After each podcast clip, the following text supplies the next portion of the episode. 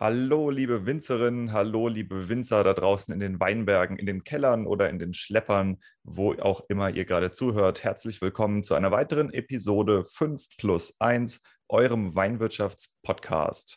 Das ist die Episode Nummer 18 und diese Episode ist ganz besonders interessant für Winzer, für Winzerinnen, für Betriebe, die ihr Geschäft über den Zukauf von Trauben und über den Zukauf von Wein skalieren wollen und die sich dafür interessieren, den alkoholfreien Markt für sich zu erschließen.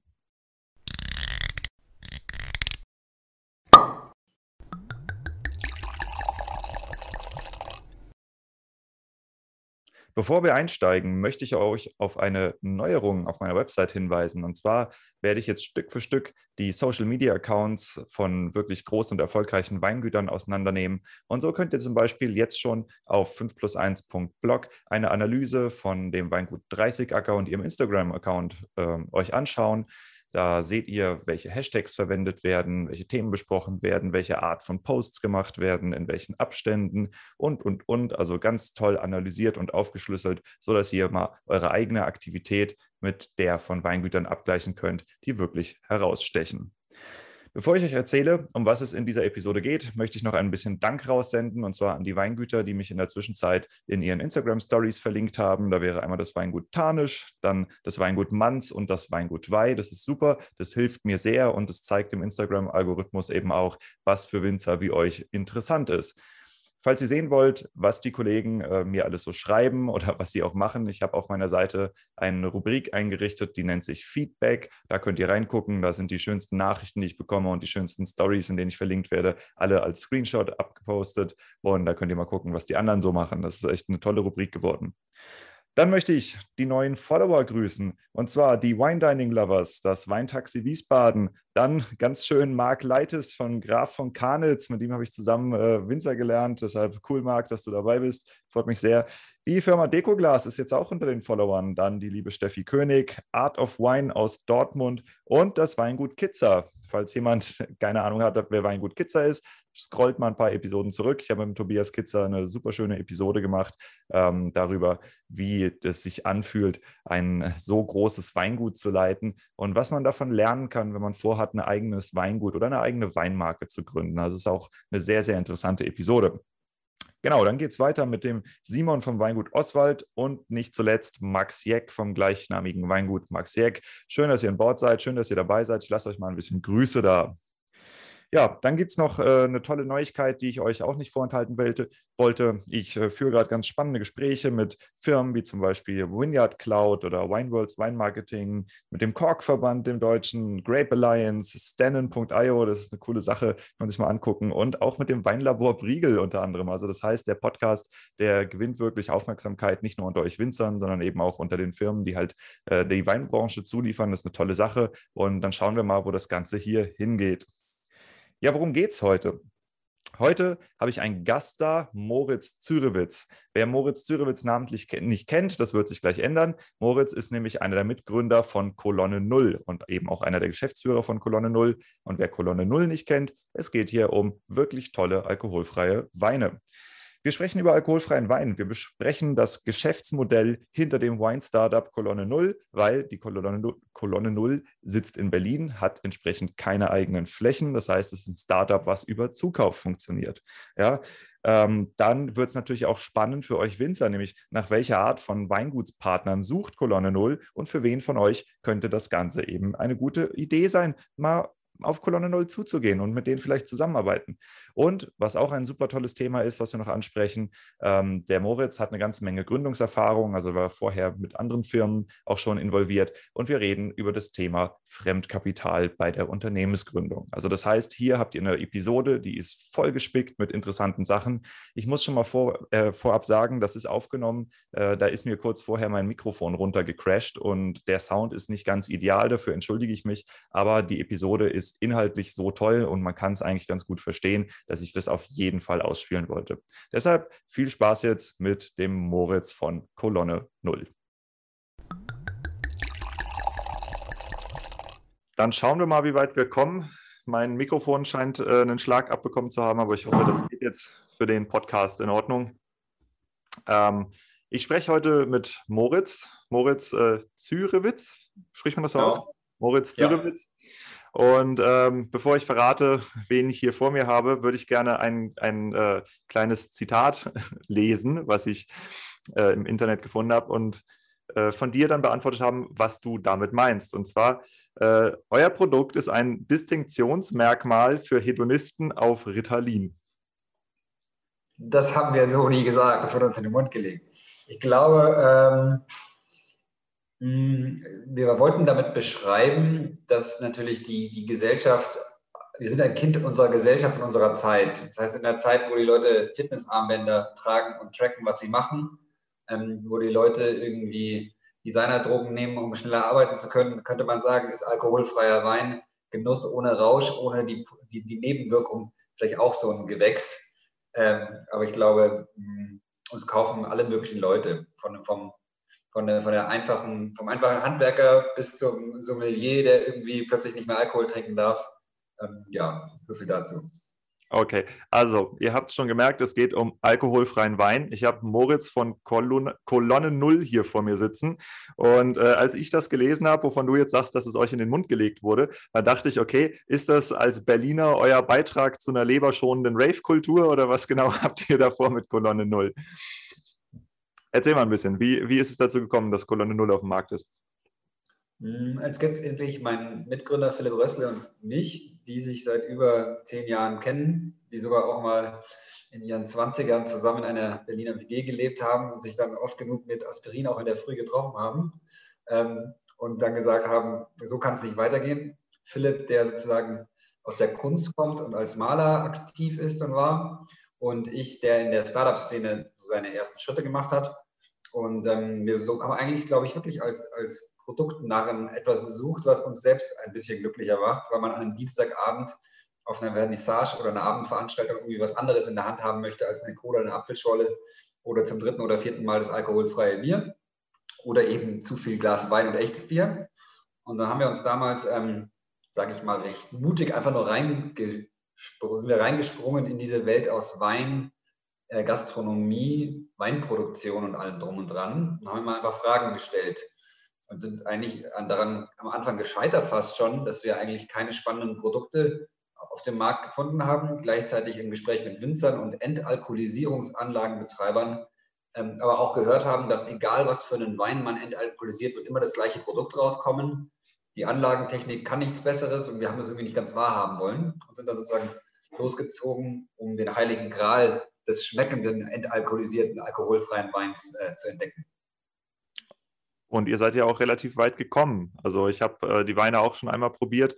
Ähm, das hat mir doch ganz gut geschmeckt. Also es geht natürlich immer noch so ein bisschen mehr in diese Kombucha-Richtung als in die Weinrichtung, aber man sollte ja auch die ganzen äh, alkoholfreien Produkte eben nicht unbedingt mit Wein vergleichen, weil es ist eben kein Wein mit keinem Alkohol als Geschmacksträger drin. Und der Alkohol, der macht ja äh, erstens auf der Zunge, betäubt er die Geschmacksnerven, der verändert den Geruch. Ne? Und wir haben ja durch das retronasale äh, Riechen, haben wir den, die, den Hauptgeschmack des Weins. Also insofern ist es halt einfach ein komplett anderes Produkt und ähm, durchaus sehr lecker und sehr trinkbar.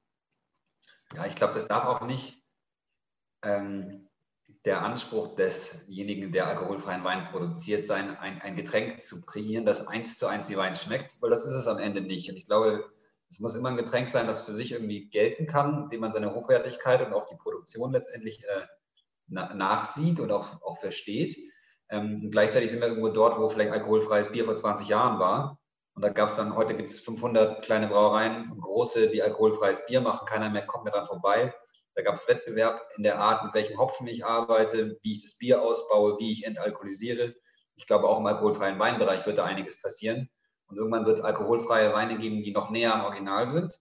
Und andere werden vielleicht versuchen, gar nicht zwanghaft nah am Original zu sein, aber einfach ein Getränk zu haben, das stimmig ist. Wir hatten auch schon Konsumenten, die uns gesagt haben, wir trinken eigentlich gar keinen Wein. Und es schmeckt uns zwar, aber eigentlich schmeckt es uns nicht, weil es uns zu nah an Wein ist. Wo wir dann wieder überrascht waren, warum die Leute dann alkoholfreien Wein kaufen. Aber es zeigt, dass die Leute irgendwie Lust haben, was Gutes zu trinken und sich auch was zu gönnen, äh, jenseits sozusagen des Alkoholischen.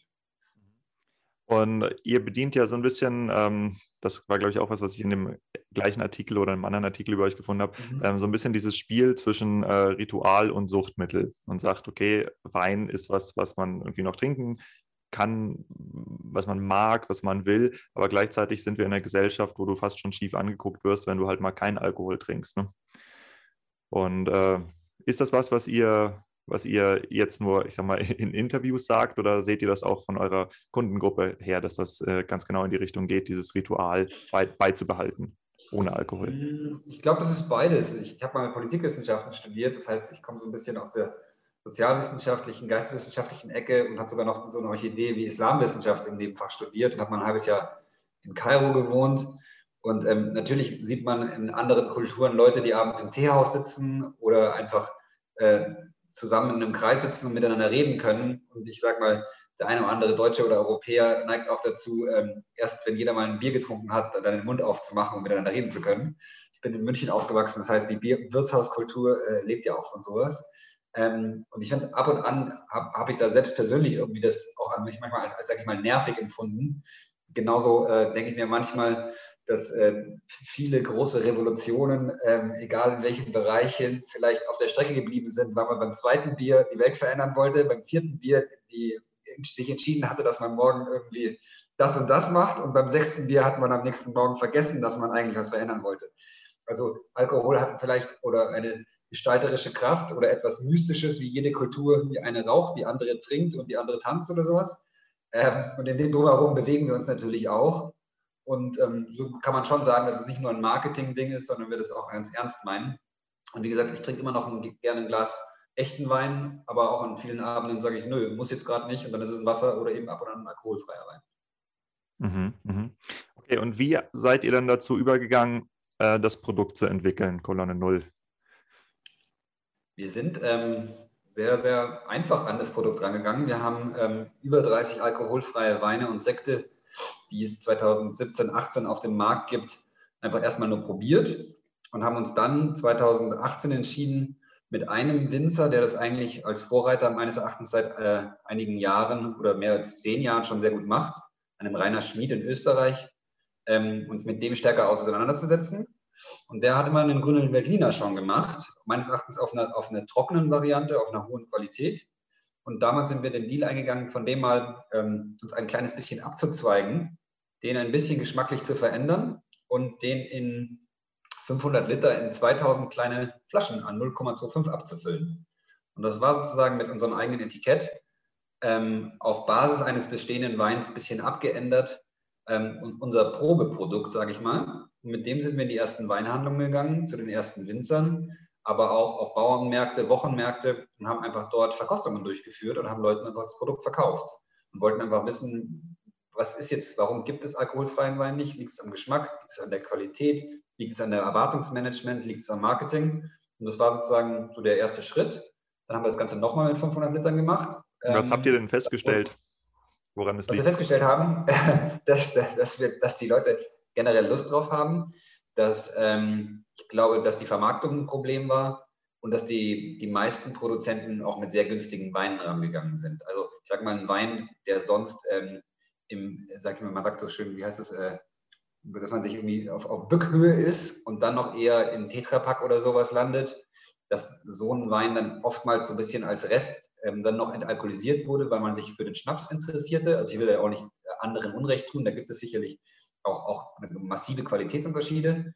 Und dieser Wein kostet dann irgendwo zwischen drei und vier Euro, ähm, weil, wie gesagt, die Entalkoholisierung ja nochmal mehr Geld kostet als normaler Wein. Das heißt, ein, ein gleichwertiger Wein muss eigentlich teurer sein als das Ausgangsprodukt, was ja auch den einen oder anderen verwirrt, weil man ja denkt, ja, Moment mal, wenn kein Alkohol drin ist, dann müsste es ja vielleicht günstiger sein, aber so ist es eben nicht. Die Entalkoholisierungsstufe macht eigentlich den, macht es noch ein bisschen schwieriger. Und gleichzeitig haben wir gemerkt, wenn man mit weniger Zucker arbeitet, und wir haben, glaube ich, halb so viel Zucker ähm, wie, wie der Rest von, wie ein großer Teil der alkoholfreien, dann kann man viel auch nicht übertönen. Das mhm. heißt, dann muss, man, muss der Wein halt schmecken. Und das bedeutet, dass der im Einkaufen einiges teurer ist. Und das war irgendwie so der, der Startschuss in die, in die Richtung, um weiterzugehen und dahin zu entwickeln. Mhm. Okay, das heißt, ähm, ihr arbeitet, wenn ihr mit weniger Zucker arbeitet, macht ihr auch nicht irgendwie so einen Traubenzucker noch am Ende rein oder so für die Geschmacksaufbesserung? Oder? Es ist so, man kann, ähm, man hat letztendlich, also es ist wieder so, wir befinden uns in einem gesetzlichen Rahmen, wo, ähm, wo Wein definiert ist, was Wein sein kann und was nicht sein kann, wo aber auch das Wort alkoholfreier Wein als ähm, letztendlich definiert ist. Und ich dürfte keine Aromen hinzufügen, weil es dann nicht mehr alkoholfreier Wein heißen würde, sondern irgendwie Mischgetränk auf Basis von alkoholfreiem Wein. Und genauso, ähm, wenn ich zum Beispiel gewisse Süßungsmittel nutze, die nicht Zucker, rektifiziertes Traubensaftkonzentrat, äh, letztendlich Most ähm, sind, würde ich es auch wieder nicht so nutzen dürfen. Und wir haben diese verschiedenen Zuckermöglichkeiten analysiert und auch gegeneinander verglichen. Und wir haben das Gefühl, dass letztendlich, so blöd das natürlich klingt, mit reinem Zucker, Saccharose, ähm, an ein wen da wird am wenigsten am Geschmack geschraubt. Wir hatten das Gefühl, dass Konzentrate oft so was Honighaftes, Saftiges kreieren, was vielleicht in dem einen oder anderen Wein interessant sein kann. Aber genau das, was wir eben nicht wollten, eigentlich so eine vermeintlich trockene Strenge auch dahin zu bringen, die einen zwingt, sich eben mit dem Ausgangswein auseinanderzusetzen und dann noch in diesen feinen Nuancen was zu schmecken. Weil es ist letztendlich so, ich glaube, wenn man, wenn man gewohnt ist, viel Salz zu essen und dann irgendwann aufhört, weniger Salz zu essen, kann man sich sozusagen auf einem niedrigeren Maximum einpendeln. Und das ist, glaube ich, auch machbar, wenn man letztendlich sich an alkoholfreien Wein gewöhnt. Dann sagt man nicht nur, ach, das ist das ohne, sondern man fängt an, irgendwie Nuancen zu spüren und zu sagen, ah, okay, der ist so und so und so ausgebaut. Und das ist eigentlich wie im Wein ja eigentlich ziemlich spannend. Ja gut, das ist ja fast überall das Produkt. Ne? Also das, äh, das gleiche ja. Prinzip, wenn du jetzt sagst, okay, du fängst Kaffee an, grünen Tee zu trinken oder so. Für ja. die einen schmeckt das nach gar nichts und für die anderen schmeckt das nach Meeresaromen, Fisch, Zitrone, was auch immer. Und ne, der nächste sagt, nee, ist einfach nur bitter. Ja. ja Aber das ist natürlich, ist genau, ist eine Sensibilitätsfrage. Genau. Okay, gut. Ihr habt dann euren äh, Vermarktungsrun auf äh, Bauernmärkte und alles Mögliche gemacht und entschieden, okay, das hat Potenzial, wir steigen da jetzt ein. So ungefähr, genau. Also wir haben das, ähm, die ersten 500 Liter, dann kamen nochmal 500 Liter, dann wurden es irgendwann 5000 Liter und dann 10 und dann nochmal 10. Und mittlerweile sind wir irgendwie, haben wir auch schon mal Produktionen um die 50.000 Liter gemacht. Mhm. Also ähm, das wächst an und ich glaube, das ist jetzt nicht nur, weil wir fleißig sind, sondern einfach, weil der Markt anstößt. Corona wird natürlich auch irgendwie letztendlich ein bisschen was gemacht haben. Und ich glaube einfach generell der, der, der Trend zu Gesundheit, Fitness und so weiter spielt uns natürlich in die Karten. Mhm, absolut. Aber eure Firma, wenn ich das richtig verstehe, ist äh, kein Abfüllbetrieb in dem Sinne, sondern ihr lasst das alles machen, ihr habt alles außer Haus bis im Grunde auf die Vermarktung, oder? Jein. Ähm, unser erster Angestellter war der Fabian Ketzler, Getränketechnologe. Hm. Ähm, mittlerweile haben wir ein Team aus drei Leuten, beziehungsweise mit Praktikanten sogar dreieinhalb Leuten, ähm, die sich sozusagen ausschließlich um die Entalkoholisierung kümmern. Das heißt, wir haben ein Labor aufgebaut. Am Anfang haben wir das mit der TU Berlin gemacht, später auch teilweise mit Versuchen äh, in München. Ähm, und in diesem Labor können wir letztendlich vorentalkoholisieren. Wir sind in der Lage, kleine Mengen aus zwei bis drei Liter zu entalkoholisieren und davon letztendlich indizienmäßig darauf zu schließen, ob eine große Entalkoholisierung mit 20.000, 30.000 Litern letztendlich funktioniert oder nicht. Und ähm, da, das führt dazu, dass wir bestimmt mit 300 oder 400 Winzern und Weinen mittlerweile schon experimentiert haben, um letztendlich die Spreu vom Weizen zu trennen. Weil oftmals, wenn der Alkohol rausgedampft wird, werden auch Fehltöne sichtbar, die man vorher nicht gemerkt, bemerkt hat. Mhm. Und gleichzeitig, also man kann nicht mehr mit dem Alkohol was kaschieren. Ähm, und auf eine andere Art ist es auch so, dass manchmal ein Wein, der irgendwie als, als normaler Wein ähm, eine, sag ich mal, eine spannende florale Note hat, hat die vielleicht nach der Entalkoholisierung nicht mehr. Der eine hat sie vielleicht und der andere wieder nicht. Und da ist es natürlich auch schade, die wiederum zu verlieren. Und man versucht dann Weine zu finden, je nach der Stilistik, die man haben möchte, die das schafft. Das heißt, wir sind eigentlich äh, über mehrere Monate mit dem Winzer im Austausch, bis hin dazu, dass wir mit den ersten Winzern jetzt dieses Jahr sozusagen im Sommer letzten Jahres schon gesagt haben, wir wollen den Wein von dir, den wir schon mal hatten, für uns extra so ausgebaut und reserviert für die Kolonne Null, dass er mit der und der Konstellation, Säure, Zucker, Restsüße etc. fertig ist, dass wir ihn jetzt sozusagen entalkoholisieren. Und das machen wir tatsächlich.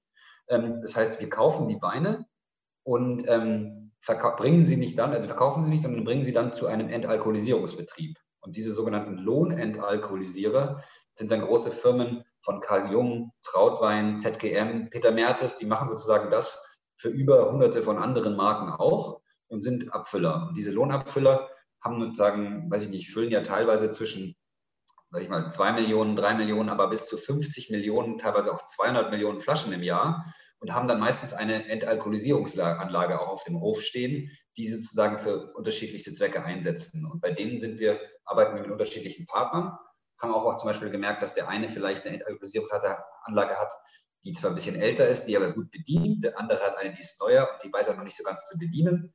Die anderen haben wirtschaftliche Zwänge und da muss das Ding halt durchgespült werden. Und ich glaube, das ist die größte Herausforderung, dass eigentlich diese Technik eine Technik ist, die aus dem Bierbereich kommt, die dann mehr oder weniger medioker auf, Alkohol, auf die Entalkoholisierung von Wein angewendet wurde. Und du musst dir das so vorstellen, du kommst, kommst zu einer Wäscherei und egal, ob du Wolle bringst, weiße Wäsche oder bunt, die waschen alles mit 90 Grad oder symbolisch und du kriegst es halt später wieder und kannst nicht in diesen Prozess eingreifen. Und das mhm. führt dazu, dass wir eigentlich darauf setzen, irgendwann eine eigene Anlage zu besitzen. Und den ersten Schritt darin haben wir gemacht, dass wir uns letzten Sommer für fast 60.000 Euro eine Entalkoholisierungsanlage gemietet haben und dann bei einem Partner auf dem Hof zum Beispiel zum ersten Mal mit über 20 Weinen selber entalkoholisiert haben. Und wir haben das gleiche an Forschungseinrichtungen gemacht, um wirklich zu sagen, wie muss man einen entalkoholisierten Wein behandeln, wie muss, müssen die Programme in Anführungszeichen laufen, um da das Beste rauszuholen. Aber das kostet natürlich irgendwie zwei, drei Millionen Euro und sowas hat man natürlich nicht oder kann es nicht aus der Portokasse finanzieren. Also im Moment ist es sehr viel Selektion und Forschung, aber wir haben immer gesagt, wir wollen nicht nur jemand sein, der irgendwo was einkauft, Marke drauf und verkauft. Mhm. Okay, also das heißt, der wesentliche Unterschied zwischen dem alkoholfreien Wein, den ich jetzt zum Beispiel bei einem Winzer kriegen könnte, und dem von euch ist, dass ihr einfach äh, Weine vorselektiert habt, wo ihr sagt, okay, die überleben den Prozess, so wie er im Moment ist, am besten. Und der ja. Winzer hat halt seinen Wein und entweder es wird gut oder es wird halt Sauerkrautsaft, so vom Geschmack. So ein bisschen. Okay, ja, das ist schon mal. Hm? Das kann man, kann man wahrscheinlich, könnte man wahrscheinlich so sagen.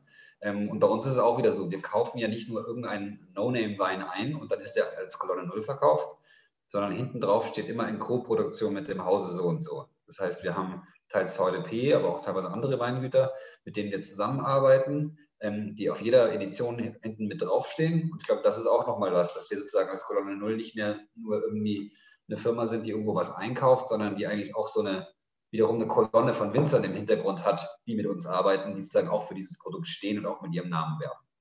Okay, und äh, vermarkten die Winzer das dann auch bei sich oder sind die Weine dann nur alkoholfrei unter Kolonne 0 äh, zu kaufen? Ähm, teilweise. Also ich habe jetzt zum Beispiel, wir haben, wenn ich einen, einen Winzer einen Namen nennen darf, ähm, Julius Asem und Söhne, die sitzen zum Beispiel in Ingelheim und die haben ähm, eine klassische Vinothek mit einem Verkaufsraum von 30, 40 Quadratmetern, 40 Quadratmetern wahrscheinlich ähm, und da gibt es eine Ecke, da stehen die Kolonne Nullweine, die, die wir mit ihnen erarbeitet haben, beispielsweise. Und die verkaufen die auch ganz normal. Es gab auch mal Leute, wo wir gesagt haben, weißt du was, da kriegt ihr 300 Flaschen unetikettiert, da tut ihr euer eigenes Label drauf.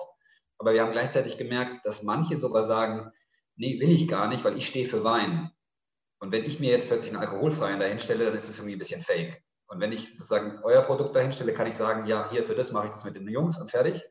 Und das ist im Endeffekt, glaube ich, eine ganz gute Symbiose. Aber die Zukunft wird auch zeigen, ob sich das irgendwie nochmal verändert, ob man irgendwann mal auch den Winzer prominenter nach vorne holt oder sowas. Und es ist natürlich immer dieser Spagat aus einerseits irgendwie auch von dem, ja, von dem, von dem, von dem Esprit oder auch von der Marke des Winzers zu profitieren, aber ab irgendeinem Zeitpunkt natürlich auch sich zu emanzipieren und selber als Marke glänzen zu wollen. Mhm. Und ich glaube, diese Kombination, immer transparent zu sagen, mit wem man das macht, ähm, und trotzdem als Kolonne Null aufzutreten, ist bisher eigentlich ganz elegant gewesen. Hast du dich mal mit Sherry beschäftigt? Außer Trinken nicht. Okay, wirf mal einen Blick nach, äh, nach Jerez. Die haben ähm, da ein ganz interessantes Prinzip, weil ähm, die Gegend Jerez, die ist so ein Dreieck zwischen drei großen ja. Städten. Und nur ja. in, in, zwischen diesen drei Städten, äh, ich weiß nicht, Jerez und keine Ahnung, wie die anderen heißen, ähm, darf Sherry produziert und gefüllt werden. Ja, aber die Trauben dürfen aus dem Umland kommen. Und ähm, mhm. da ist das Prinzip genauso, wie ihr das vom, äh, macht. Äh, es gibt halt diese Häuser, Abfüller oder also das sind im Grunde sind es Lagerhäuser, wo der, wo der Wein gelagert und maturiert wird. Ähm, mhm. und die haben dann ihr eigenes, ihr, ihr, Branding, zum Beispiel Lustau oder so, ist ein ganz bekannter. Ja. Steht dann Lustau auf der Flasche drauf und unten drunter steht der Winemaker. Ja, und das okay. funktioniert super. Also, äh, falls ihr da mal äh, ein bisschen Inspiration sucht, schaut euch das im, im ja, Sherry genau. an, wie die das machen, weil da ist genau das Prinzip seit Jahrhunderten gang und gäbe und das, das läuft richtig, richtig gut. Ähm, also insofern. Ich meine, am Ende kann man sich ja auch überlegen, wo geht das Ganze hin? Wenn ich mir jetzt so eine Edeka oder sowas nehme, das ist ja auch letztendlich ein Zusammenschluss aus, aus selbstständigen Kaufleuten, die irgendwann sagen, sie haben eine gewisse Einkaufsmacht oder nehmen wir Winzergenossenschaften und so weiter. Also ähm, ja, beides hat immer so seine Vor- und Nachteile. Ich mag aber eigentlich genau das, dass man eben sagt, wir sind jetzt nicht nur wir, und ähnlich. Warte mal kurz, warte mal kurz. Diesmal klingelt es bei mir. Ich pausiere einmal kurz. Ja. Freitagnachmittag, ich sag's dir.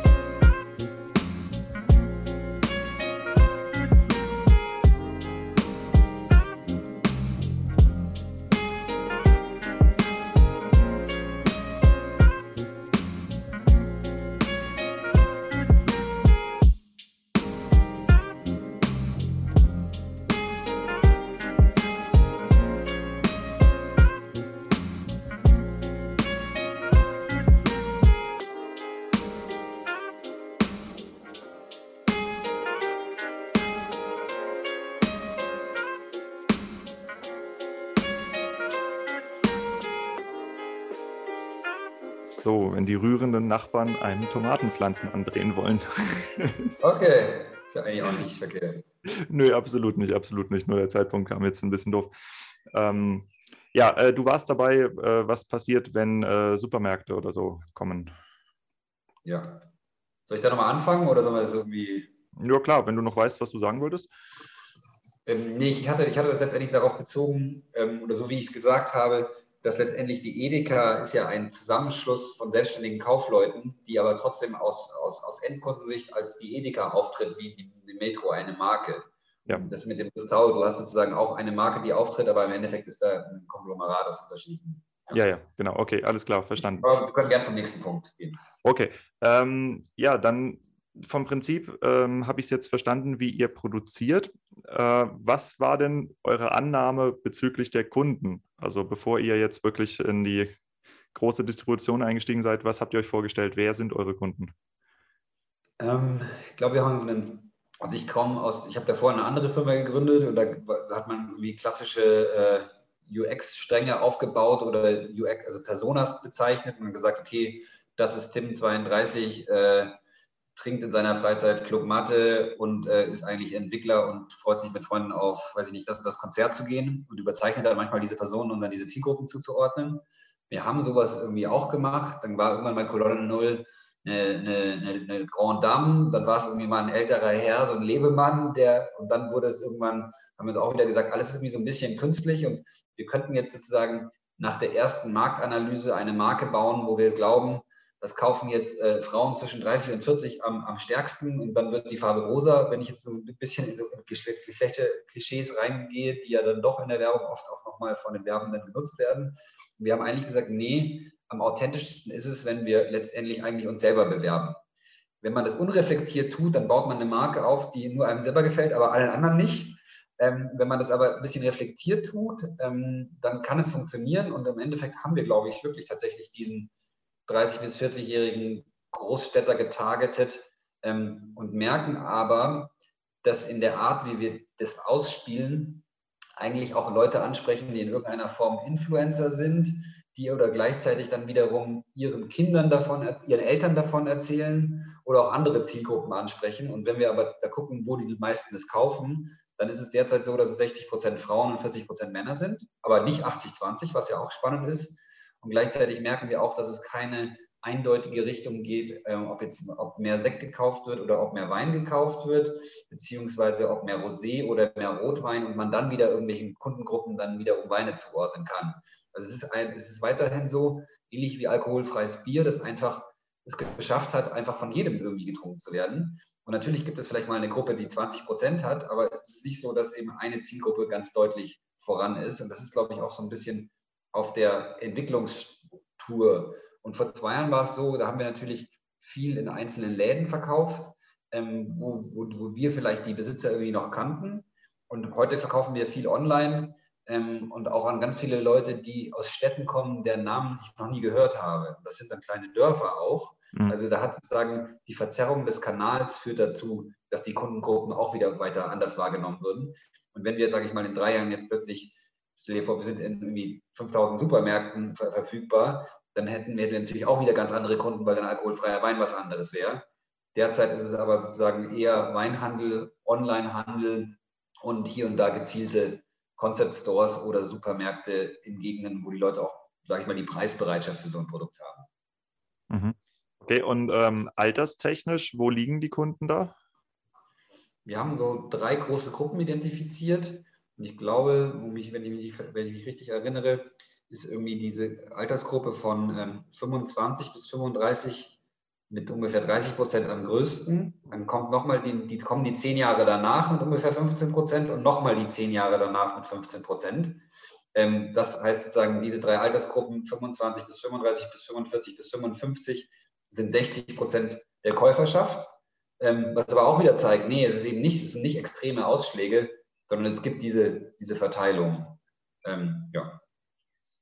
Und ich nehme mal an, dass es deutlich urbaner ist als ländlich, oder? Oder ist das bei hm, euch auch heterogen? Das würde ich eben jetzt gerade sogar, ähm, äh, dem würde ich entgegnen, eben ist nicht so. Und ich müsste aber, ich glaube, die letzte Zahlen, äh, war vor vor gut acht, neun Monaten, wo wir sozusagen nach Städten analysiert haben, wo die Leute herkommen. Ähm, dann kam aber gleichzeitig Corona und wir haben irgendwie angefangen, viel mehr Marketing aufzubauen, weil wir gar nicht in der Lage waren, Vertrieb auf der Straße zu machen. Ähm, das hat es sozusagen auch wieder sehr verzerrt ähm, in der Wahrnehmung und ähm, wäre sozusagen meine Hausaufgabe jetzt aus diesem Talk, das nochmal zu analysieren. Okay. Und äh, wenn man jetzt, wenn ihr das abgleicht oder äh, seht, ähm, dass das Produkt eigentlich offensichtlich viel breiter ankommt, als ihr damit gerechnet habt, ähm, habt ihr dann noch eine Justierung im Marketing vorgenommen, darauf, darauf hingehend oder wie genau ist euer Marketing da aufgebaut? Dann müsstest du noch meinen Mitgründer und äh, Marketingchef sozusagen sprechen. Ähm, ich würde sagen, nicht so extrem. Also wir, wir verfolgen eine, eine, eine gewisse Strategie, dass die, die Marke zumindest in den ersten Jahren auch ähm, ab und an, glaube ich, sich gegen, gegen äußere Einflüsse wehren muss, weil wenn man zu früh sich so, also ich bin jemand, der, glaube ich, denkt, man muss sich nach dem Markt richten, aber ein zu frühes nach dem Markt richten kann einen auch in eine Ecke buxieren, wo man in zwei Jahren sagt, Moment mal, ich habe jetzt eine gewisse Zielgruppe so komplett ignoriert weil ich mich zu früh darauf eingeschossen habe, einen Geschmack zu bedienen. Also wenn man danach geht, beispielsweise ähm, welcher Wein in Deutschland getrunken wird, dann ist es ja auch so, dass alle wissen, alle reden davon, dass sie trocken trinken, aber die Masse trinkt eher halb trocken bis lieblich. Und ähm, wenn ich es auf alkoholfreien Sekt äh, beziehe, beziehe, kann es gut sein, dass wenn ich in der Fußgängerzone ein Panel mit 100 Leuten mache, die Leute eher bei einem Rotkäppchen-Sekt ähm, stehen bleiben, der doppelt so viel Zucker hat, aber den die Leute halt glücklich macht, ähm, unsere Marke aber in der Differenzierung langfristig sich auf diese trockenen Sachen konzentriert und vielleicht jetzt zwischenmäßig irgendwie mehr Geld dort verdienen könnte, aber gleichzeitig irgendwie ihre Marke und Position schärft, wenn sie sagt, nein, wir gehen diesen Weg. Und ich glaube, das ist irgendwie so ein Ding. Man muss sich von außen inspirieren lassen, man muss sein Ego haben oder seine Markenmeinung. Ähm, man muss die immer wieder mal hinterfragen und sich dann äh, informiert und bewusst entscheiden, entweder den Weg zu fahren oder, wie du selber sagst, zu ajustieren. Und ich glaube, was wir eher im Ajustieren machen, ist, dass wir überlegen, mit welchen Rebsorten wir arbeiten. Wenn jetzt irgendwie Grauburgunder natürlich gerade cool ist, dann, dann ist es natürlich, liegt es vielleicht in der Hand, auch sich irgendwie hin zu, zu sowas zu orientieren. Wir haben viel Feedback bekommen, dass der Riesling ähm, gerade im Süden, glaube ich, den Leuten ein bisschen zu sauer war was witzigerweise im Norden irgendwie weniger thematisiert wurde. Also da haben wir irgendwie so eine Nord-Süd-Wahrnehmung gespürt, was teilweise ja auch logisch ist. Ich meine, in anderen Gegenden werden ja auch unterschiedliche Weine und andere Essen gegessen. Ne? Ähm, getrunken, andere Weine getrunken und andere Essen gegessen. Da ist die Küche anders.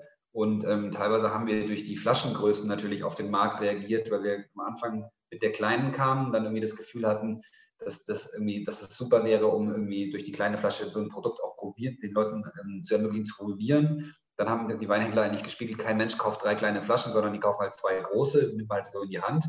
Das heißt, man, es ist einfach ökonomisch sinnvoller für uns, weil die kleine von der Produktion natürlich auch viel kostet.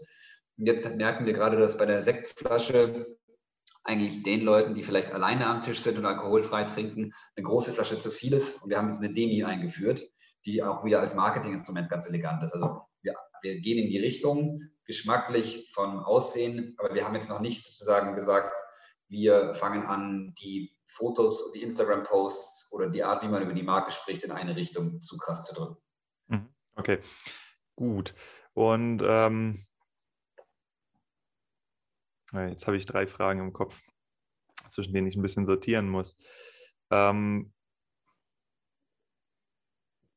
doch bleiben wir mal bei den Flaschen. Ähm, haben die ja. Flaschen einen großen Einfluss auf den Geschmack?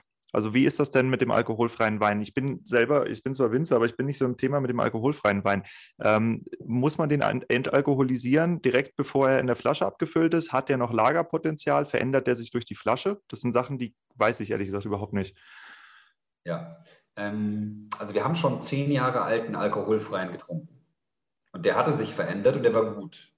Jetzt ist es aber so, dass die wenigsten Firmen hochqualitative Weine entalkoholisiert haben, die jetzt nach zehn Jahren noch zu Hause liegen und irgendwie probiert werden können. Das heißt, der, die Branche ist so am Anfang, dass es sozusagen schwierig ist. Wir merken, dass bei den Produkten, die wir vor zwei Jahren irgendwie produziert haben, dass da deutlich eine spannende Nuance irgendwie stattfindet. Ich glaube nicht so, dass man sagt, die, die, die, ähm, also ein bisschen das überlegen, dass wir die teurer verkaufen, weil wir natürlich auch jetzt äh, Vintage-Produkte haben. Ähm, aber das wird noch ein bisschen kommen.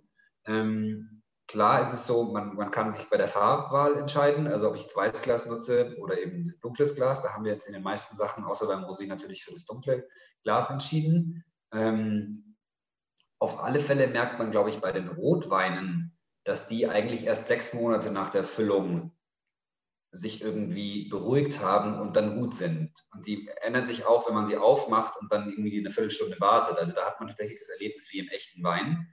Und dass wir, glaube ich, bei den Weißweinen auch eher Richtung vier bis sechs Monate gehen sollten. Nur als junge Firma hat man immer das Problem letztendlich des Cashflows. Also man produziert, die Ware ist dann irgendwann alle und dann muss man schon wieder verkaufen. Und ich glaube, wir hatten unzählige Diskussionen, dass sozusagen Marketing bzw. Vertrieb sagt, wir brauchen das Produkt auf der Straße und Produkt gesagt hat, nee, nee, das soll noch ein bisschen länger zu Hause bleiben. Und das haben wir bis heute natürlich eigentlich fast kaum stemmen können. Ähm, es ist gleichzeitig so, dass wir uns wieder rechtlich, wir sind kein Wein, auch und ein alkoholfreier Wein ist offiziell ein Lebensmittel, das heißt, wir befinden uns im Lebensmittelrecht und du musst Produkten im Lebensmittelrecht ein Mindesthaltbarkeitsdatum geben. Da haben wir uns an den anderen in der Branche orientiert und dem Ganzen drei Jahre gegeben, was aber nicht bedeutet, dass man den nicht später trinken kann. Und es könnte auch sein, dass wir irgendwann sagen, nee, wir verlängern dieses Mindesthaltbarkeitsdatum. Das ist aber, wie gesagt, eher eine rechtliche Problematik, aber sozusagen für denjenigen, der es trinkt, äh, un, un, ähm, ungefährlich in dem Sinne, wenn man jetzt eine sechs Jahre alte Flasche aufmachen will. Mhm. Und ist der Konservierungsmittelaufwand höher als bei normalem Wein? Weil man hat ja keinen Alkohol ähm, drin. Jein, in dem Sinne ist das so. Es ist ein instabiles Produkt und dann gibt es, kann man entweder das Ganze pasteurisieren, also erhitzen, oder es gibt letztendlich ein, ein, eine Chemikalie, die sich Velcorin nennt, die ganz normal in der Fruchtsaft-, Orangensaftindustrie und ähnliches benutzt wird. Und die wird sozusagen im Moment des Abfüllens ähm, eingesprüht, um CO2, nee, genau, letztendlich zu zerstören, nee, nicht CO2, äh, U2 zu nehmen, Sauerstoff zu nehmen und es dann sozusagen technisch abzusiegeln. Und das wird letztendlich bei uns auch benutzt. Wir haben uns auch, wie gesagt, mit den ähm, Pasteurisierungstönen auseinandergesetzt und da Tests gefahren. Und ich könnte mir vorstellen, dass es zum Beispiel im Bereich der Rotweinproduktion irgendwann mal interessant sein könnte. Und wenn man Bio produziert, müsste man eh auf die Pasteurisierung gehen. Hat man natürlich die Herausforderung, wenn du gerade versucht hast, etwas nicht bei 70 Grad zu entalkoholisieren, sondern bei 30 Grad im Vakuum, dass es dann wieder bei 70 Grad erhitzt ja, und vielleicht das, was du dir an Marmelade danach. Ja, klar. Ähm, trotzdem ist das eine Herausforderung, die, glaube ich, aber auch spannend sein wird, weil ich glaube, wenn ich heutzutage irgendwas mit Eiern machen würde, würde ich nur noch auf Bio-Eier setzen. Und beim Weinbereich ist, ist, ist, die, ist die, die Masse, glaube ich, immer noch beim konventionellen. Aber wir kriegen Gott sei Dank mit, dass immer mehr Bauern auch in Deutschland anfangen, da umzustellen. Und ähm, ich glaube, das ist natürlich irgendwie so eine große Diskussion. Ich glaube, von so wie wir als Typen sind, wollen wir langfristig zu Bio kommen. Und gleichzeitig ist Bio immer eine Frage der Verfügbarkeit. Und wenn ich dann Bio irgendwie habe, kann ich natürlich auch wieder diskutieren, ob ich jetzt einen Biowein aus Spanien habe und wo kommen dann die, die Migranten und, und Wanderarbeiter und wo kommen sie in der Pfalz und so weiter und so fort. Also da ist sozusagen Bio muss meines Erachtens auch auf die, auf die sozialen Verhältnisse der, der, der, der Pflücker letztendlich bezogen werden. Ähm, und da hat man auch wieder andere äh, Herausforderungen, genau. Hm. Okay, und ähm, dann wollte ich noch was zu euren Kunden fragen, nämlich ähm, wenn ihr die Kunden betrachtet, die Wiederkäufer sind, ähm, mhm. Wie viele Flaschen konsumieren die pro Kopf pro Jahr? Wisst ihr das? Ähm, ich weiß es in Ansätzen, werde es aber alles nicht sagen. Ähm, das ist teilweise auch letztendlich ein, ein, Teil unseres Geschäftsgeheimnisses, weil durch diese Zahlen einem ja klar wird, wie viel ich bereit bin, auch online für einen Kunden auszugeben, um den einzukaufen, mhm. weil ich davon ausgehe, dass der so und so oft im Jahr wieder bestellt. Ähm, das ist weiterhin auch, aber nicht nur, weil wir es jetzt nicht sagen wollen, schwierig, weil wir einerseits, glaube ich, ähm, ein massives Marketingwelle letztes Jahr hatten und da haben wir Kunden erreicht, die, sag ich mal, noch nie von alkoholfreiem Wein gehört hatten und die dann so super skeptisch waren und das Erwartungsmanagement wirklich schwierig war, dass die am Ende gesagt haben, bah, was ist das denn? Ich habe hier Wein erwartet und das ist es überhaupt nicht. Diese Kundenschaft hat einfach hat nicht wieder bestellt. Und es gibt, und wenn man ein weniger marketinggesteuerte, organischeres Wachstum hat, dann hat man Leute, die generell schon Interesse für Entalkoholisiertes haben, die dann Ende endlich weiterkaufen. Und wir haben sehr, sehr gute, starke Zahlen bei den Leuten, die mindestens zweimal gekauft haben. Die werden zu Wiederkäufern. Aber davor ist sozusagen, je nachdem, wie stark man Marketing fährt, gibt es diese Verzerrung. Und ich glaube, alle auf dem Markt müssen da letztendlich mit äh, Aufklärung, was dieses Produkt ist und Erziehungen letztendlich an den Kunden rangehen. Und gleichzeitig versucht natürlich, versuchen wir als junge Firma auch über Tastings, ähm, gutes Customer Care und so weiter, diese Retention Rate äh, im Endeffekt so zu, zu, machen, dass die Leute langfristige Kunden werden. Und das andere ist, jetzt kann ich natürlich so und so lange online verkaufen und gleichzeitig, glaube ich, bin auch ich derjenige, der weiterhin im Laden Produkte kauft.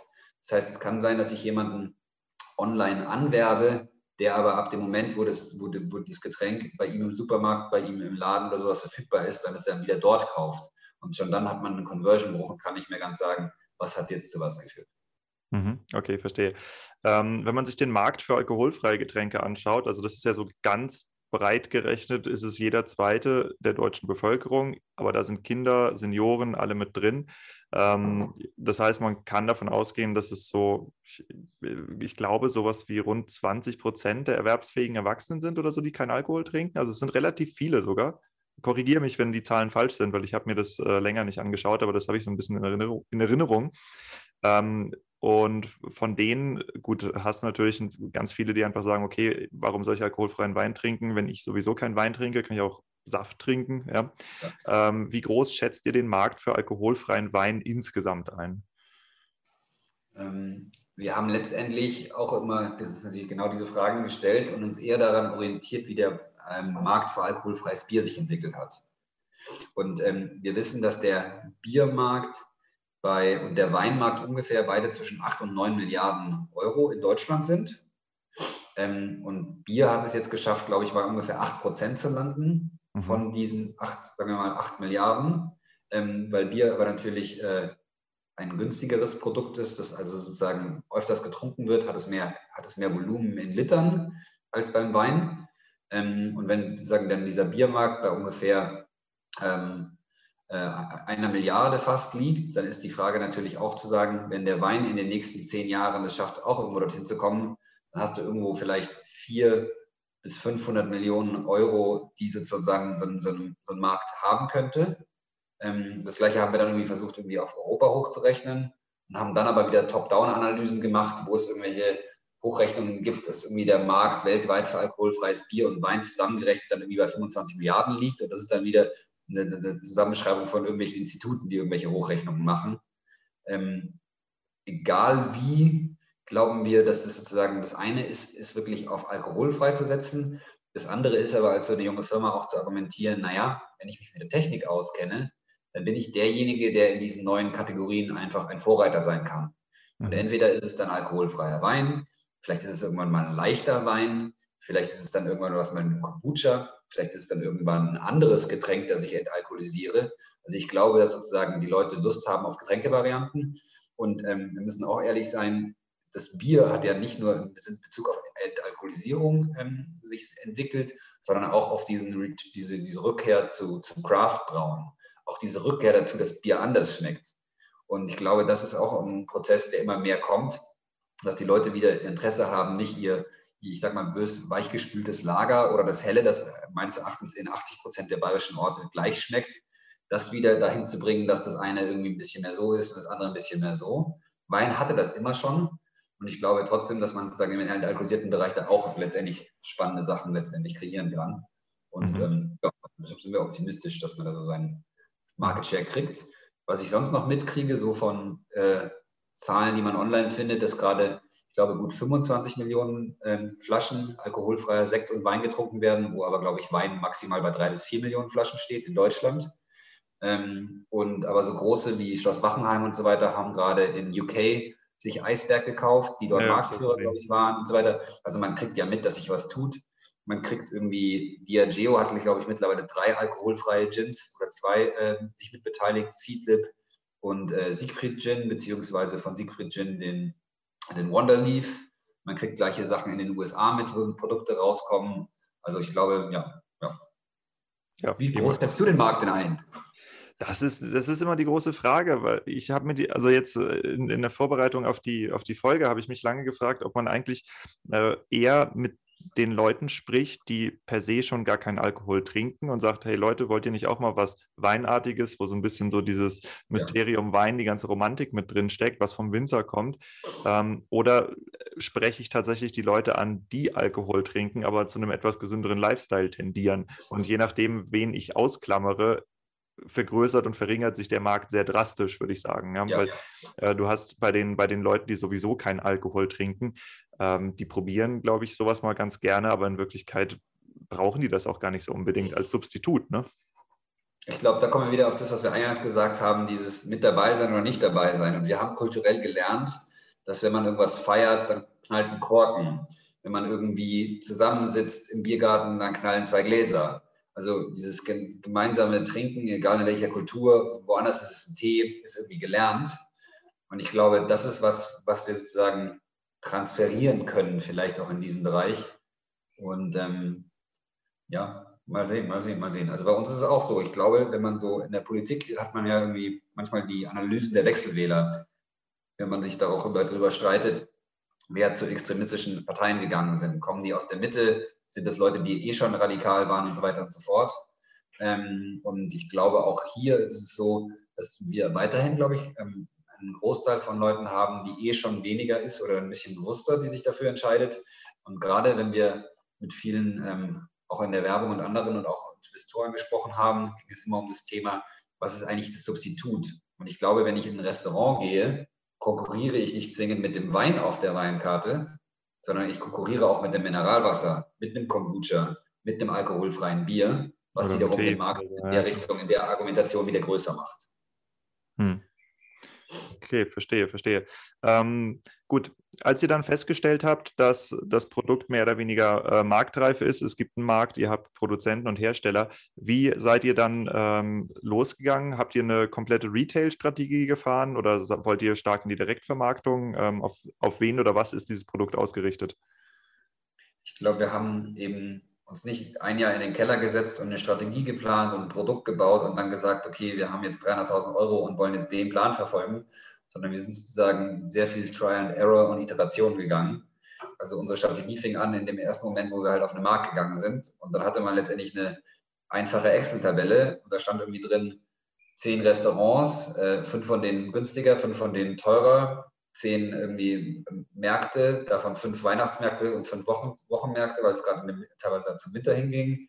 Ähm, so und so viel Berliner Spätis, also letztendlich kleine Getränkeläden, so und so viel ähm, andere Kunden und Weinläden. Und am Ende hat man einfach gemerkt, in den einen verkauft sich mehr und in den anderen weniger. In die einen kommt man schnell rein, aber es verkauft sich nichts. In die anderen kann man schwer rein, aber es verkauft sich gut.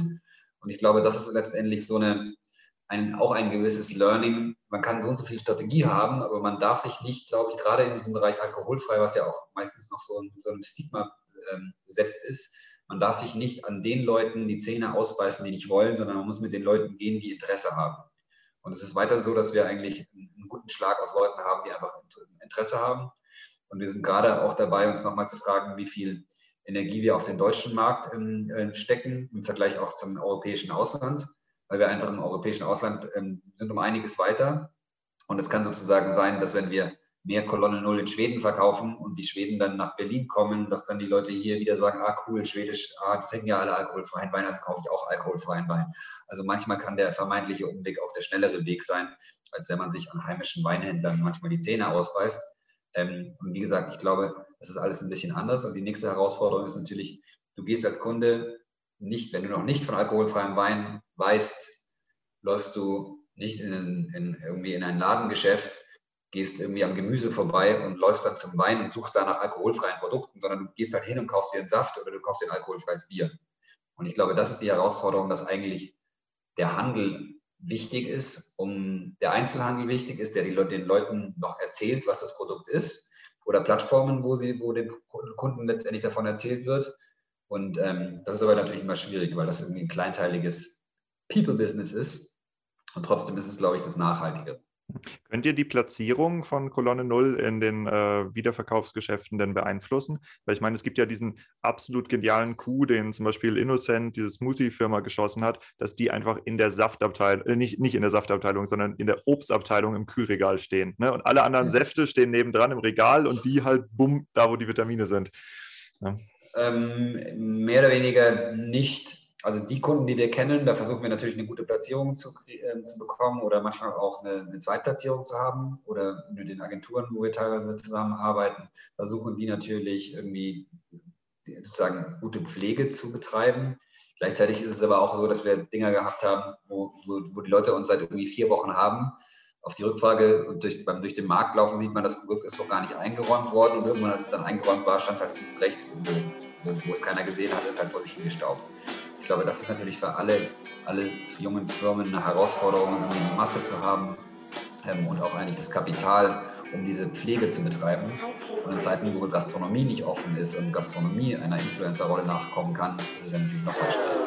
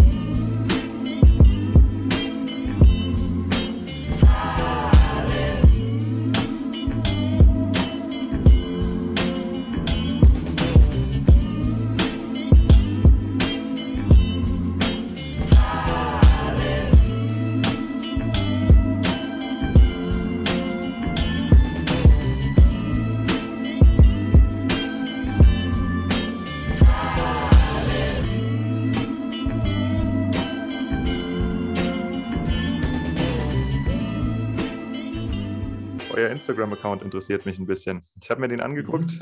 Mhm. er ist voll mit dem typisch stereotypen Berliner Hipstern. Ähm, mhm. Was genau, äh, was wollt ihr kommunizieren mit dem Instagram-Account? Ähm, da ich eine falsche. was will man davon kommunizieren? Ich glaube, es ist irgendwie eine Ästhetik, die, die, die, die unseren, ähm, unserem Marketing- und Design-Team letztendlich entspricht die letztendlich eine, eine, eine, eine Luxusmarke in dem Sinne aufbauen wollen. Ähm, ich kann mal ungefähr fragen, wie würdest du es anders machen oder findest du, würdest du zielgruppenorientierter Marketing gestalten? Oder? Ich sag mal so, es, es ist halt, es ist sehr Berlin, definitiv. Also ja. äh, ich weiß nicht, ich habe, äh, gut, ich lebe nicht in Berlin, aber ich war halt auch ab und zu mal da und das ist halt so ja. dieses in Berlin raved man mit Sekt, überall sonst mit Bier. Äh, insofern, ja. äh, wenn ihr da Fotos äh, habt, wo ihr gegenseitig euch das Zeug in den Mund schüttet, während ihr auf so einer ja. geilen, auf so einem geilen Sofa liegt, ähm, ja. ich verstehe schon absolut, woher das kommt. Ähm, ich kann mich damit auch ganz gut identifizieren, aber es gibt eine ganze Menge Leute, die das, glaube ich, weiß ich nicht. Komisch finden. Ich, ähm, denke, das ist für also, unter 30-Jährige ist das absolut verstehbar. In München wird man das wahrscheinlich auch noch verstehen. Auf dem Land ja. weiß ich nicht, ob das da so ankommt. Wenn du aber am, komischerweise am Ende letztendlich auch auf Facebook oder auch Instagram die teilweise die Kommentare der Leute anschaust, ähm, dann merkst du auch an den Hintergründen der Leute und auch an den Profilen, wenn man sich das ein bisschen genauer anschaut, dass die eigentlich doch wieder quer durch die Bank weg sind. Und irgendwie schafft es auf alle Fälle zu polarisieren. Das, ähm, also wir merken auch, haben wir auch schon mal gehört, geile Kampagne, aber Zeug schmeckt nicht. Äh, und umgekehrt. Ähm, aber gleichzeitig merken wir, dass die 30-Jährigen angesprochen werden, die aber mittlerweile alle Eltern haben, die zwischen 60 und 70 sind und dann irgendwie Mutter und Vater doch mal irgendwie davon erzählen. Mhm. Dass es da irgendwie so eine Transition gibt. Und äh, wie gesagt, ich glaube, man würde sich übernehmen, wenn man sagt, Also man könnte sagen, okay, entweder muss man eine Marke bauen, die nur für die 30-Jährigen ist und die sieht dann so aus und kostet dann und ist an den Orten, wo die für 30-Jährigen verkauft wird und du baust eine Marke, die nur für die 60-Jährigen ist oder du sagst, naja, die eine Zielgruppenklientel erreiche ich über die Weinläden. Die werden vielleicht nie, die haben gar nicht Instagram installiert. Ähm, die andere Gruppe erreiche ich über die Art, wie ich es gerade mache. Ähm, die nächste Zielgruppe, die erreiche ich ähm, plötzlich über irgendwie eine Handelsagentur, die dann das Ganze wieder in irgendwie ein, ein schickes Restaurant transportiert und so weiter. Also das ist, glaube ich, einfach schwierig, beziehungsweise man hat gar nicht das Budget, zielgruppenorientiert zu gehen. Hm. Und ähm, ja, ich sag mal so, also. Ja, aber, aber durchaus äh, diskutierbar.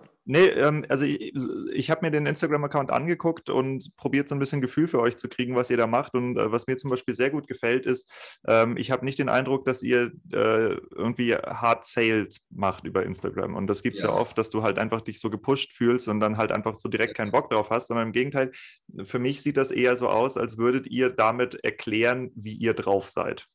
Ja? Und ich glaube ein bisschen in die Richtung, also es gibt irgendwie, äh, Philipp hat manchmal das, das, Beispiel vom V gebracht, der irgendwie einfach nur dasteht und stolziert.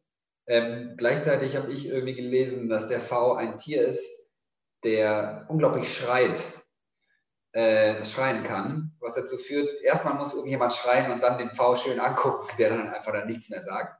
Ähm, gleichzeitig, ich glaube, wir, wir haben immer eine gewisse, also obwohl die Kampagne oder das, was man da als Fotos sieht, flashy ist, würden wir trotzdem von irgendeinem gewissen Understatement ausgehen. Und ich glaube, was uns immer auch wichtig war, dass man, ähm, dass man sich irgendwie nicht anbietet oder versucht, alkoholfreien Wein doch cool zu machen, sondern ich will, und das finde ich geht auf, ich habe auch von Freunden gehört, jemand kommt irgendwie auf eine Party, sieht irgendwie mehrere Flaschen stehen und greift erstmal einfach zu dem, die halt am coolsten ausschaut, weil er den Wein trinken möchte. Der liest sich ja nicht zehn Etiketten durch.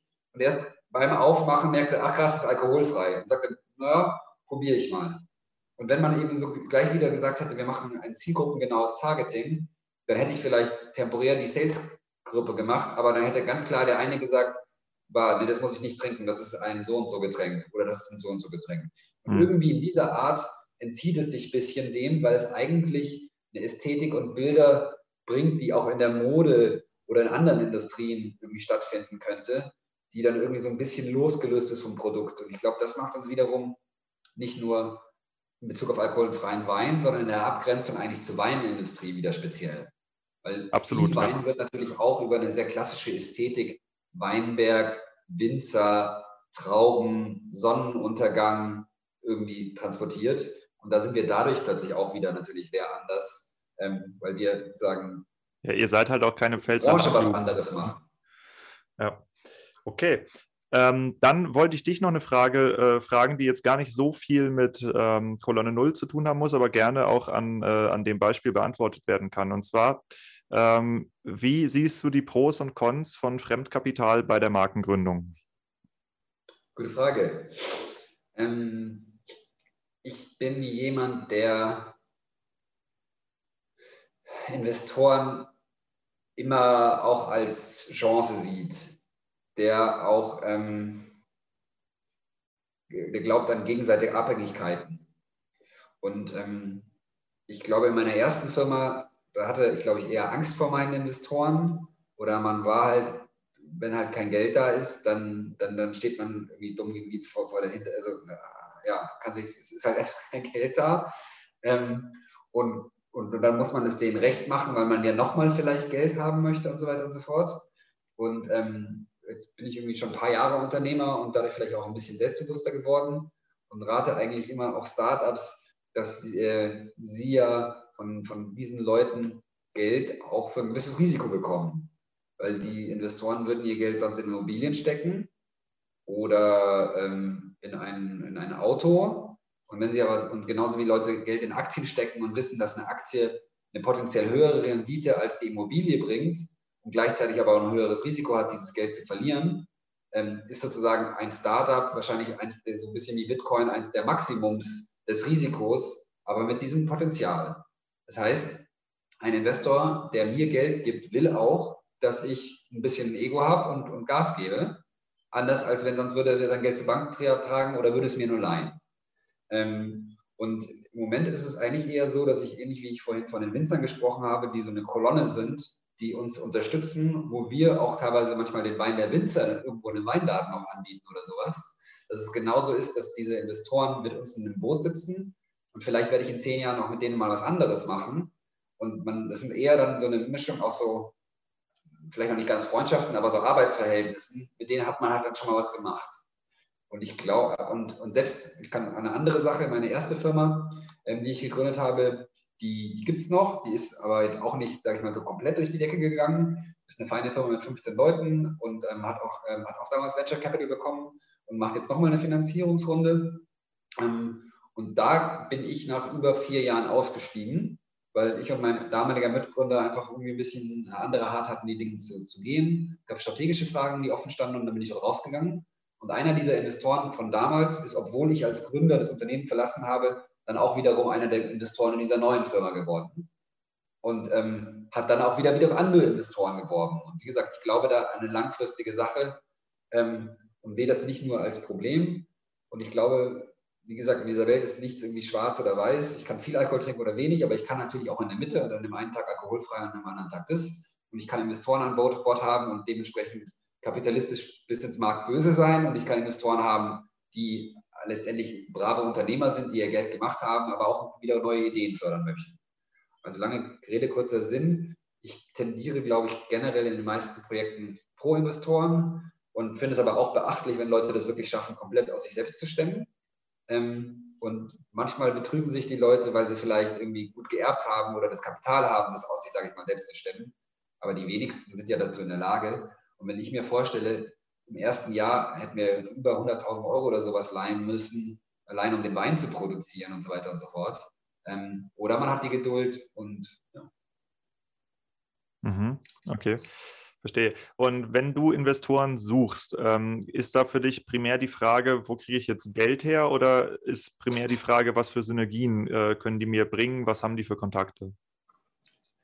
Ich glaube, letzteres. Und ähm, es gibt trotzdem Momente, wo man sagt, ich nehme das Geld, weil man einfach sozusagen darauf angewiesen ist. Und im Idealfall ist es irgendwann eine gesunde Mischung. Und ich glaube, wie gesagt, ähm, wir haben mittlerweile, wie gesagt, auch in unserem Pitch-Deck und dem, den wir an Bord haben, die würde ich einfach als, als ähm, wir haben die mal als Unternehmerinvestoren bezeichnet, weil die meisten von denen letztendlich ähm, auch in diesen unternehmerischen Bereichen ihr Geld verdient haben. Und, und das macht die auch, glaube ich, als Gesprächspartner sehr angenehm, weil man nochmal ganz anders rangeht. Und ein klassischer Venture Capitalist, äh, ähnlich wie jemand bei der Bank, natürlich das Geld anderer Leute verwaltet und als Intermediär immer irgendwie eine andere Rolle hat, als wenn derjenige das Geld selbst verdient hat und dir letztendlich einen Handshake geben kann und das Geld drei Tage später dir überweisen kann.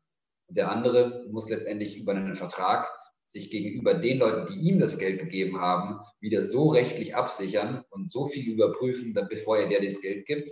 Und durch diesen Intermediär, glaube ich, wird auch teilweise was kaputt gemacht.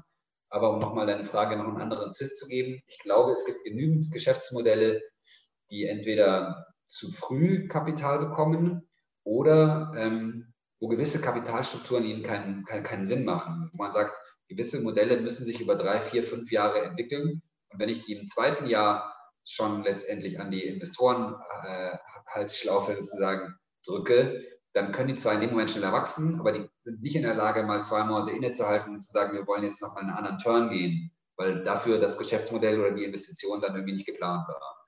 Und ähm, dieses Hoch und Runter wird es immer geben. Und ähm, ja. Ich stelle die Frage, weil der Podcast, der ist ja auf äh, Jungwinzer ausgerichtet und es gibt auch im Weinbau natürlich gibt's Fonds, die da aktiv sind äh, oder eben auch die Möglichkeit, sich, wie du gesagt hast, halt über Unternehmer, über Bekanntschaften ähm, Investoren zu holen. Und ja. da ist dann schon die, äh, die interessante Frage, was würdest du denn als einen geeigneten Investor in der Getränkebranche betrachten? Also muss der selber aus der Getränkebranche kommen? Ähm, wenn du jetzt sagst, der hat, äh, sollte im Idealfall einen unternehmerischen Hintergrund haben, ähm, das verstehe ich, was du da sagst. Ähm, hat das auch einen Hintergrund davon, ob ein Investor ein schnelles Verkaufsinteresse an seinem Investment hat? Ja, weil ich kann mir vorstellen, dass ein Unternehmerinvestor nicht ganz so krass denkt wie ein Venture-Kapitalist, der eigentlich ja nur daran interessiert ist, deine Unternehmensbewertung nach oben zu drücken und abzustoßen. Und genau. dessen sollte man sich ja bewusst sein, ja. Ja, ähm, ja ich, ich glaube, das ist letztendlich, wie du sagst. Also es gibt genau die, die, diese verschiedenen Leute. Also ich sag mal, symbolisch haben wir ungefähr zehn Leute und von denen sind ähm, kam eigentlich keiner aus dem Getränkebereich ähm, und nur drei irgendwie aus dem Food-Bereich. Und der Rest kommt von Software, Werbung, Startup, klassischer Mittelstand und so weiter. Ähm, da hat, hat, man einfach Leute gefunden, die irgendwie, ich glaube, die, die in uns als Unternehmer investiert haben. Ähm, weniger jetzt, also und natürlich in die Idee, aber im Endeffekt ändert sich die Idee über die Zeit immer und man vertraut aber den Leuten letztendlich Geld an, im Moment der, der Herausforderung auch irgendwie ähm, den richtigen Weg zu gehen. Und ich glaube, ähm, am Ende, wenn, wenn ich gründe, dann gibt es, sag ich mal, einen Korridor, so einen Sektor, wo ich meine Geschäftsidee habe und die hat was mit alkoholfrei und mit Wein zu tun. Und ähm, als wir gegründet haben, war es Wein. Mittlerweile haben wir Sekt. Irgendwann wird es vielleicht in die Produktion im Bereich der Anlage gehen und wir verdienen vielleicht mehr über die Lohnentalkoholisierung als über den Wein. Aber es wird immer was in, in diesem Sektor sein. Ich glaube, das ist eben genau das Ding. Du musst in der Lage sein, diesen Pfad letztendlich zu gehen und, und diese Vision, die irgendwie in diesem Sektor ist, irgendwie zu verfolgen. Ähm, was interessant sind, glaube ich, sind ähm, diese egal ob das jetzt Katjes, Bitburger, Krombacher oder sowas ist, das sind sozusagen Family Offices, die aus dem Bereich kommen und die eigentlich langfristig denken und die sagen, okay, das kann auch in 10, also über 10, 20 Jahre sein Investment bringen. Die sind natürlich, wollen ihr Geld anlegen, aber die kommen sozusagen aus so einer Familiendynastie und haben diese die Interessen. Und ich glaube, es ist ja weiterhin so, dass Venture Capital, wenn ich mir jetzt Oatly anschaue, wo dann irgendwann 200 Millionen Euro investiert wurden, das ist ja ein Ding, das ist, Oatly ist jetzt 25 Jahre alt. Also viele von denen kriegen natürlich, ich glaube gerade Food und Beyond Meat ist ja auch, letztendlich sind die ein, ich glaube, die sind auch über 10, 15 Jahre alt. Und die haben auch nicht immer sofort im, im Jahr 1 dieses Venture Capital bekommen, sondern oftmals zum späteren Zeitpunkt. Also ich glaube, man muss es einfach auf so einer Zeitachse sehen. Und zu früh wird, glaube ich, Venture Capital in manchen Bereichen gegeben. Und Food oder Lebensmittel werden, glaube ich, nie so krass skalieren können wie irgendwie Software, die ja, klar. Liegt, liegt ja in der, in der Natur des Produkts, ja. Ja. Du, ich, ich muss einmal noch mal kurz pausieren. Ich habe hier äh, Terroranrufe. Irgendwas ist ja. schiefgelaufen bei meiner Ehefrau. Ich muss kurz einmal gucken, was, Aha, was los ist. Ich pausiere kurz. So, auch das Problem konnte einigermaßen geklärt werden. Ähm, gut, jetzt kenne ich deine Einschätzung äh, zum Fremdkapital. Das fand ich sehr interessant. Äh, du hast eben gesagt, dass für euch auch im Raum steht, dass ihr Lohnabfüller werdet. Und das ist was, was ich mir auch gedacht habe. Wenn ihr so äh, Richtung Vorreiter ähm, im Alkoholfreien geht, können Winzer auch auf euch zukommen und sagen, okay, ich hätte gerne Alkoholfreien, ihr habt da mehr Erfahrung, produziert ihr das für mich? Genau. Also ich sage mal, wir sind wahrscheinlich in den nächsten fünf Jahren kein Lohnabfüller. Aber wenn man irgendwann sagt, man möchte wirklich in der Technik gut werden, und wirklich Forschung auf das Niveau bringen, auf das wir es bringen wollen, dann kommt man an einer eigenen Anlage nicht vorbei. Und wenn man eine eigene Anlage hat, dann will man irgendwann auch selber abfüllen. Und wenn man eine Abfüllanlage und eine Entalkoholisierungsanlage hat und wir nicht äh, in, im, Flug die Welt erobern, dann haben wir letztendlich Kapazitäten auch für andere abzufüllen. Mhm. Und es ist eigentlich so, dass wir äh, pro Monat ein bis zwei Anfragen von Winzern kriegen, ob wir nicht mit ihnen entalkoholisieren können oder für sie entalkoholisieren können. Und meistens reichen wir dann diese Winzer wieder an unsere Partner weiter oder manchmal kommt es auch dann zu einer Kooperation. Wie gesagt, weil der ein oder andere Winzer natürlich auch gerne für sich einfach nur unter seiner eigenen Marke produzieren will. Mhm. Und so, so, gut wir das generell finden, dass letztendlich der Markt für Alkoholfreies wächst, sind wir natürlich doch in so einer indirekten Konkurrenzsituation. Und ich glaube, das Ziel kann es aber auch nicht sein, dass man irgendwann Colonel Grill nur noch überall trinkt, wie Erdinger Weißbier, ähm, sondern dass man irgendwann in, in zehn Jahren einfach, egal ob man in Berlin, in München, in Hamburg oder irgendwo auf dem Dorf ist, unterschiedliche alkoholfreie Weine kriegt und auf jeder Karte stehen dann ein, zwei drauf. Die haben dann ihre regionalen Eigenheiten und sind einfach ein spannendes Getränk. Ich glaube, das muss das Ziel sein. Und auf dem Weg kann man natürlich sagen, wenn der Markt insgesamt anwächst, dann kann ich sozusagen den, wie Goldrausch den Leuten natürlich auch Schaufeln verkaufen, anstatt selber Schatzsucher zu sein. Und ich glaube, wir wollen, wir werden nie die Firma sein, die sich ausschließlich auf eine Produktion für andere oder sowas konzentriert. Dazu wollen wir, glaube ich, zu sehr nah am Markt selber sein. Aber hier und da bietet es sich gegebenenfalls an. Aber wie gesagt, das äh, wird noch ein Weilchen dauern. Und vielleicht wird man auch nie dorthin kommen, weil man merkt, dass eine Internationalisierung einiges spannender ist. Hm, hm. Ja, nee, aber das mit den unterschiedlichen Produkten, das macht auf jeden Fall Sinn, weil genau davon lebt doch eigentlich der Spaß in der Weinwelt, dass du nicht überall das Gleiche kriegst, sondern das ganze Entdecken und diese Weinliebhaberei, das ist ja nicht, weil du immer die gleiche Cola trinkst, ja, sondern eben, ja. weil du halt diese riesigen Unterschiede und auch die Stilistik der einzelnen Winzer und alles Mögliche halt hast, äh, was da reinspielt und ähm, das sollte und muss erhalten bleiben. Ähm, das da wird, wird der Markt von selbst für sorgen, dass es eine hohe Diversität gibt. Okay, ähm, wenn Winzer jetzt sagen, ey, klingt cool, äh, ich würde mit denen gern zusammen was machen, seid ihr offen für Anfragen? Ja, weiß Gott, immer. Okay, und, und wie, wie gesagt, im Moment ähm, hauptsächlich mit der Kolonne 0 vorne und dann hinten in Co-Produktion mit dem Winzer. Man kann auch äh, hier über andere äh, Möglichkeiten reden. Da ist jeder auch ein bisschen anders. Jeder hat einen anderen Geldbeutel. Der eine will eine kleine Menge, der andere kann sich eine große Menge vorstellen. Es kommt ja auch immer darauf an, ähm, wo der Winzer äh, seine, seine Verkaufskanäle hat, ob der viel in die Gastronomie liefert, ob der eh schon viel im LEH ist und so weiter und so fort. Ähm, ich will aber betonen, dass wir hohe Qualitäten kaufen. Ähm, es ist also nicht so, was uns auch schon mal passiert ist, dass dann irgendjemand noch was andrehen wollte, weil er gedacht hat, ach, die entalkoholisieren das, da ist es egal. Das heißt, ähm, wir sind schon streng bei dem, was wir einkaufen, ähm, um letztendlich auch dieses Produkt an unseren Kunden so weitergeben zu können. Mhm, okay. Und ähm, wie kann man euch erreichen? Über zum Beispiel die info at kolonne0.com oder mich persönlich an moritz at kolonne0.com, die Null ausgeschrieben N-U-L-L. Man kann uns irgendwie telefonisch erreichen. Wir sind äh, noch sehr nahbar. Okay, alles klar. Und wenn man sich anschauen will, ähm, wie euer Marketing funktioniert, auf welchen Kanälen kann man das überall machen? Derzeit auf Instagram, Facebook, äh, LinkedIn ein bisschen. Und wir sind eigentlich medial ganz dankbar, dass wir in der Weinwelt, in den, in den Fachblättern, aber auch in, in normalen Publikationen oft genug erscheinen. Das heißt, irgendwo kriegt man uns schon mit. Mhm. Nee, absolut. Also äh, das habe ich auch schon festgestellt. Man muss es sehr darauf anliegen, Kolonne 0 noch nicht bemerkt zu haben. Insofern ähm, würde ich sagen, ich glaube, ihr macht da echt was Cooles und ich wünsche euch alles Gute dass es äh, auch weiterhin äh, so schön weiter wächst und eure Investoren auch alle glücklich sind und ihr glücklich seid und ähm, dass das gut funktioniert. Ich denke, das ist wirklich ein Produkt, äh, wofür die Zeit absolut reif ist.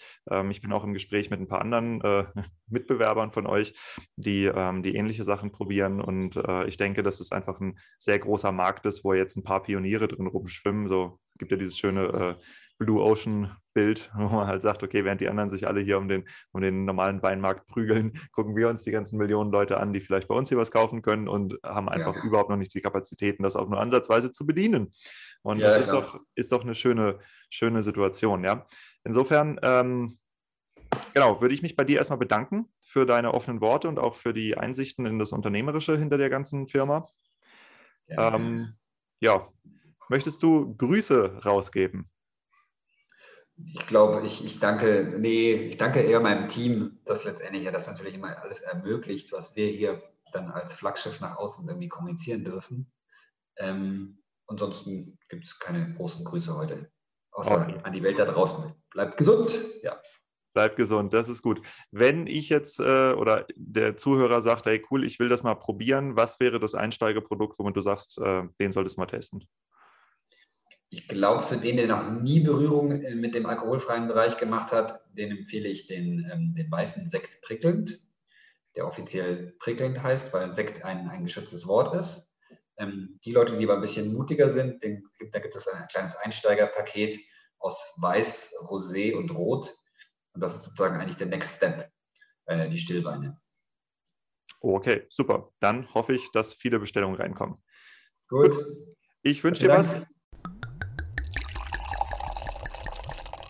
Und das war es auch schon wieder mit dem Podcast für heute war doch ein richtig cooles Interview. Es hat mir mega Spaß gemacht, das zu führen. Nicht nur, weil der Moritz so ein interessanter Typ ist, sondern weil er auch ein sehr sympathischer Typ ist und es ein total interessantes Projekt ist, was sie da aufbauen, oder?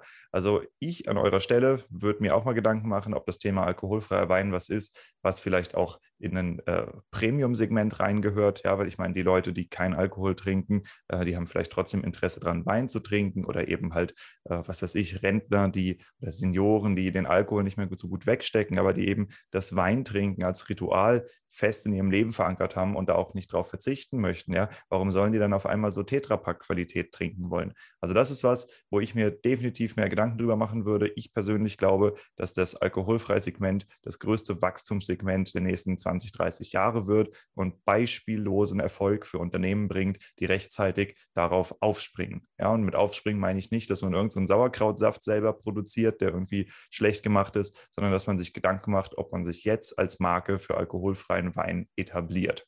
Weil noch ist dieser Markt frei und groß. Genau. Ansonsten möchte ich dem Moritz auch noch für seine Einblicke in das allgemeine Unternehmertum danken. Ich denke, das ist für viele Winzer, äh, sind da ja, Themen angesprochen worden, die, wenn du jetzt einen eigenen Betrieb gründest, gerade wenn du halt so klein anfängst mit ein paar Parzellen hier und da, ähm, die dann natürlich nicht unbedingt relevant sind, aber die relevant sein können, wenn du nämlich vorhast, ein eigenes Weingut schnell groß zu machen. Ich meine, wir wissen alle, die ganzen Maschinen, die Flächen, die Gebäude, das ist nicht gerade äh, ein kapitalarmes Geschäft, wenn du vorhast, ein Weingut wirklich aufzubauen. Ja, ich meine, wer sich schon mal einen Schlepper gekauft hat, der weiß, wovon ich spreche. Ja, soweit. Ich freue mich, euch für die nächste Woche endlich mal wieder eine waschechte Winzerin ankündigen zu können. Wer es ist, verrate ich nicht, aber das werdet ihr dann sehen. Es ist ein super cooles Interview, freut mich auch total und ich bin schon ganz aufgeregt, das auszustrahlen, weil es auch mega gut geworden. Ja, und damit kommen wir schon zu der Musikempfehlung für heute. Ich habe mir gedacht, Kolonne 0, die kommen aus Berlin. Ich nehme auf jeden Fall, wie fast immer, äh, ein bisschen Techno rein. Aber diesmal ist es langsam melodischer Downtempo, super coole Sache. Das ist ein DJ-Duo, die nennen sich Ninze und Okaxi, sind auch beide alleine unterwegs, aber sind als Ninze und Okaxi recht bekannt geworden. Und die haben vor einigen Jahren ein Set rausgebracht, über das ich sie auch kennengelernt habe. Und zwar äh, ist das ein Set, was bei dem Label Laut und Luise, was man sich definitiv mal anschauen sollte veröffentlicht wurde. Laut und Luise hat eine Art Podcast-Reihe, das nennt sich das Montagssorbet. Das Montagssorbet ist, äh, ich glaube, in deren Beschreibung steht drin, für die ewig Wachgebliebenen und für die Frühaufsteher am Montag. Also etwas langsamere Musik, um das Wochenende ausklingen zu lassen oder die Woche einzuläuten. Und Nins und Okaxi passen da perfekt rein. Ich habe dieses Set irgendwann mal gehört und mich sofort in die Musik von den beiden verliebt. Seitdem ist Ninze einer meiner absoluten Top-Lieblingsmusiker. Also begleitet mich permanent. Ich habe immer drei oder vier Sets von ihm auf dem Handy runtergeladen, damit ich selbst, wenn ich kein Internet habe, auf die Musik nicht verzichten muss. Das ist die Musik, die ich höre, wenn ich arbeite. Und ich wünsche euch sehr viel Spaß damit. Es ist natürlich wie immer in den Show Notes verlinkt. Das heißt, du gehst einfach auf 5 plus 1.blog, hast dann entweder auf der Frontseite, wenn es jetzt gerade aktuell ist, den äh, Artikel zu Moritz und Kolonne 0 oder du suchst halt in Gäste ABZ nach Zürewitz Moritz oder suchst bei den Themen, ja, findest ihn schon irgendwie und und klickst dich da durch zur Musikempfehlung und dort hast du dann das Set von Linz und Okaxi, was ich dir empfehle. Ja, das war's. Ich wünsche euch einen schönen weiteren Arbeitstag oder einen schönen Abend oder was auch immer ihr gerade macht. Meldet euch gerne bei mir. Ich freue mich immer, wenn ich Nachrichten kriege. Und falls du Ideen hast, weil ich den Podcast verbessern könnte oder welche Themen ich hier unbedingt mal behandeln sollte oder falls du mir Winzer vorschlagen soll, willst, deren äh, Social Media Account ich für dich analysiere, dann schreib mich einfach an. Ist ganz einfach. Meine Nummer steht im Impressum oder du schickst mir bei Instagram eine Nachricht oder eine E-Mail oder wie auch immer. Ja, da findest du bestimmt einen Weg. Bis dahin und bis zum nächsten Mal, euer Diego.